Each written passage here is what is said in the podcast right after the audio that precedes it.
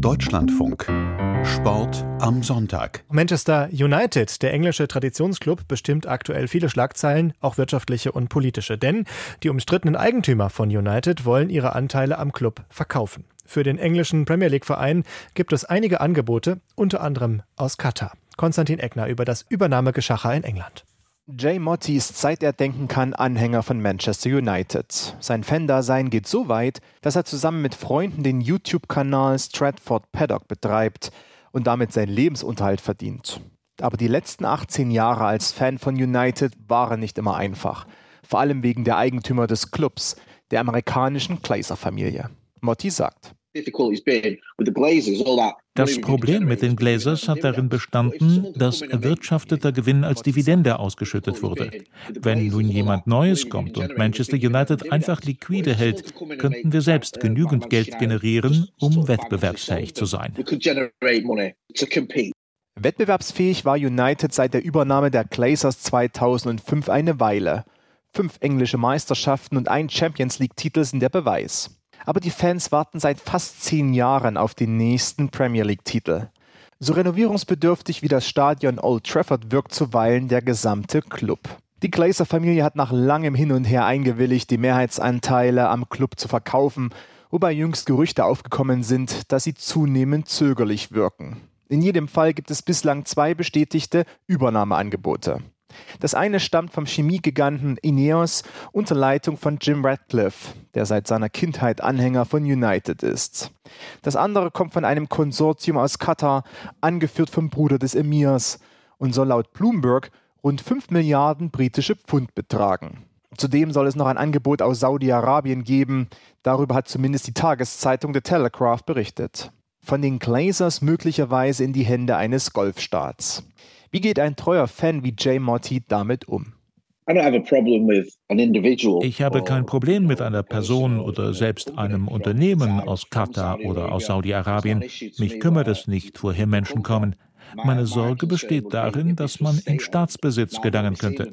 Was wir bei vielen dieser Angebote und bei Eigentümern aus Katar und Saudi-Arabien sehen, wenn wir der Spur folgen, dann führt diese immer zum Staat. Es ist die Regierung oder die Herrscherfamilie, die diese Unternehmen bzw. Clubs besitzt. Das besorgt mich. Wenn man sich in Staatsbesitz befindet, dann kommen wir in Gefilde von Sportswashing. Man wird Teil von einem PR-Arm. Sagt Motti. Eine Übernahme durch Geldgeber aus der Golfregion würde jedoch einen Trend in der Premier League fortsetzen. Erst kam Abu Dhabi und kaufte Manchester City. Kürzlich gesellte sich Saudi-Arabien mit dem Kauf von Newcastle United hinzu. Könnte die Premier League oder die britische Regierung noch einschreiten und weitere Investitionen von Golfautokraten verhindern? Martin Siegler, Journalist der Tageszeitung The Times, hat sich vor dem Gespräch mit dem Deutschlandfunk umgehört. Ich habe das dem britischen Sportminister vor einer Stunde gefragt, genau diese Frage. Und seine Antwort war nein. Obwohl eine neue Aufsichtsbehörde für den englischen Fußball eingesetzt wird, wird man sich nicht in außenpolitische Themen einmischen. Nichts hindert Katar daran, Unternehmen im Vereinigten Königreich zu kaufen. Sie haben bereits viel erworben. Also warum würde man den Kauf eines Fußballclubs verhindern? Nach aktuellem Stand hätte Katar bessere Chancen als Saudi-Arabien, neuer Eigentümer von Manchester United zu werden, weil saudische Geldgeber schon Ligakonkurrent Newcastle besitzen. Sollte Katar das Sagen im Old Trafford erhalten, würde eine neue Ära in der Premier League anbrechen, findet Siegler. Es wäre fast so, als würde die Rivalität am Golf stellvertretend im Fußball ausgetragen. Kein Stellvertreterkrieg, aber so eine Art Wettbewerb. Und zugleich wird die Aufmerksamkeit dazu genutzt, die Wahrnehmung des eigenen Landes zu verbessern. Das könnte eigentlich nicht nach dem Willen der Fans sein. Aber gerade in Manchester wollen United-Anhänger nach Jahren des Protests gegen die Glazers, dass endlich Ruhe einkehrt, berichtet Jay Motti.